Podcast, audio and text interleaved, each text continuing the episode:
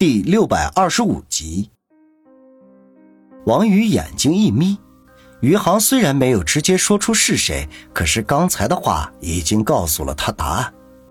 看他紧张恐惧的样子，分明是担心说出真话来会招来杀人之祸。他们是谁？快说！叶小楠见余杭欲言又止，顿时毫不客气的呵斥道。王宇却摇摇头说道：“小南。”他已经告诉我答案了。叶小楠丈二和尚摸不着头脑，哼了一声就闭了嘴。王宇目光炯炯地盯着余杭说道：“最后一个问题，那只木盒你是怎么得来的？”余杭的脸色瞬间变成了死灰，大口喘着粗气，结结巴巴地说：“什么木盒？我我不知道，不要再问了，叶警官。”送我回去吧。余杭忽然情绪激动，令王宇大感意外。他本来打算从余杭的口中问出花名册的来历，不过看此情形，已经有点不可能了。正在这时，叶小楠却忽然呵斥道：“余杭，你给我安静点！”余杭先是一愣，随即就安静了下来，可是整个人仍旧在瑟瑟的发抖。叶小楠脸色阴沉的说道：“余杭，配合王宇回答问题，要不然有你好果子吃。”余杭打了一个哆嗦，脸色苍白的说：“叶警官，我抗议。”他话音刚落，叶小楠抬手就给了他一巴掌，冷笑道：“你以为这是哪里啊？还抗议？”余杭缩了缩脖子，眼中露出迟疑之色来。王宇见状，微微一笑，说道：“余航，你是个聪明人，应该知道怎么做吧？这样吧，你告诉我墨盒的来历，我答应保你出狱，还你自由。”什么？余航猛地抬起头，不可思议的问道：“保你出狱，还你自由？”王宇平静的说道：“余航犯的事情虽然大，可他有信心让他出来。”叶小楠听了，眉头深锁，显然对王宇的这个承诺并不赞同。不过，他若是此刻站出来反驳，必然会动摇余杭的决心，使王宇失去获得答案的机会。迟疑了片刻，他还是闭紧了嘴巴。余杭愕然地望着王宇：“你，你真的可以做到吗？”“只要你的答案令我满意，我就会履行诺言。不过，丑话说在前头。”从此以后，你必须远离春城，再也不许打芳心母女的主意，否则我绝对不会客气。余杭深吸一口气，用力的点头说道：“好，我答应你。”王宇满意的一笑，说道：“那就说吧。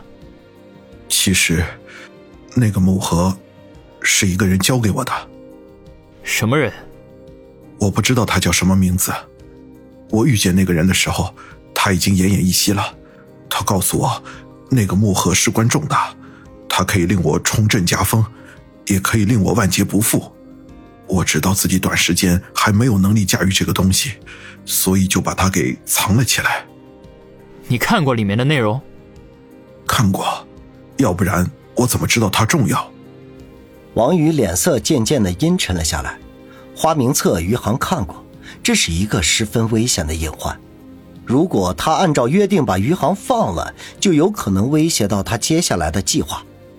元月，李家祠堂的例会是他打败李九唯一的机会。略微沉吟之后，他吐了口气，说道：“余杭，为了保证你的安全，暂时还得委屈你回监狱里住上一段时间。不过，我可以向你保证，不出半年，肯定还你自由。”余杭没有露出意外之色来，苦笑道：“哼，多谢。匹夫无罪，怀璧其罪。我身上的这个秘密，对别人来说也许微不足道，可是对于李九爷来说却是致命的。他会想尽一切办法除掉我。监狱，也许是目前最安全的地方了。”王宇笑了笑，余杭果然是个聪明人。可就是这么一个聪明人，却接连做出了那么多荒唐的事情来。有些时候，人心真是难以琢磨。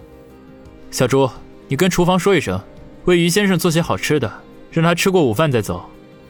想问的事情已经有了答案。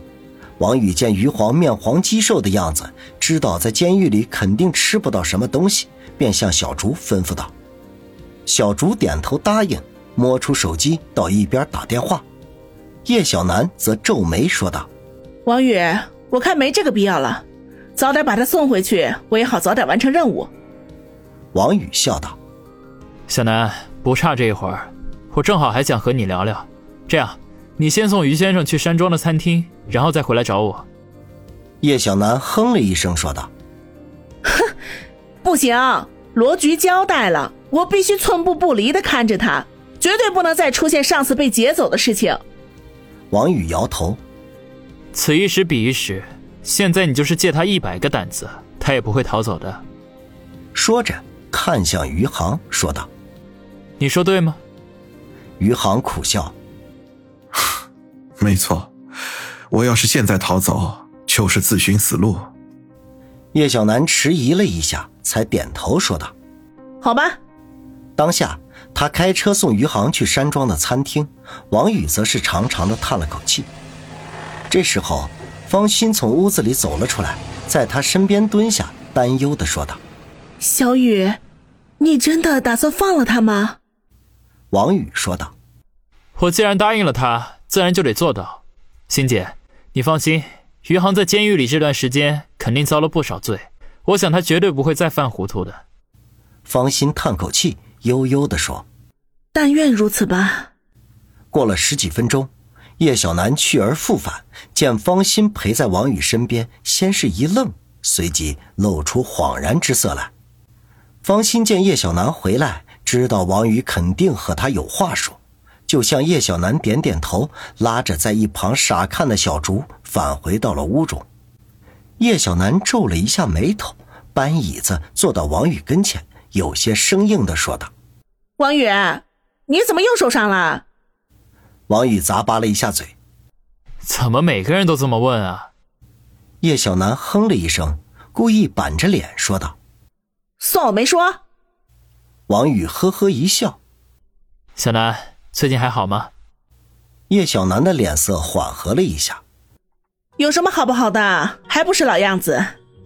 王宇深深的看着他，轻声的说道：“小南，我知道你可能接受不了我现在这种生活方式，可是我想告诉你，我心里头真的很喜欢你。”听王宇忽然表白，叶小楠顿时愣住了，脸颊瞬间升起红霞来。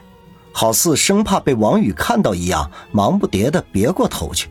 可是那红霞已经蔓延到了脖颈上，王宇看得真真切切。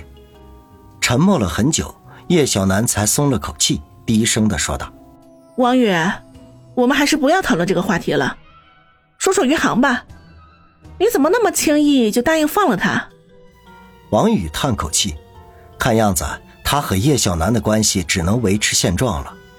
沉吟片刻，他才缓缓的说道：“余杭是个小角色，放与不放过对我来说没有任何的意义，但他提供的信息却十分的重要。我用他的自由来交换，还是占了不少便宜的。还有，我想希尔也不想看到他的爸爸在监狱里受罪，也希望他能够平平安安的活下去。”叶小楠对王宇的回答感觉十分的意外，怔怔的看了他半天，才说道：“王宇。”你这番话令我刮目相看。这么说，我以前在你心里印象并不怎么好了。叶小楠白了他一眼，没有表态。两人就这样有一句没一句的聊了许久。叶小楠一直板着的脸也渐渐的缓和了下来。这时候，小竹从屋子里出来，俏生生的走到王宇身边，脆声的说道：“小宇哥，厨房那边说新鱼的已经吃好了。”王宇不知道小竹为什么对余杭这么不待见，不过也没有多问，就点头说道：“知道了。”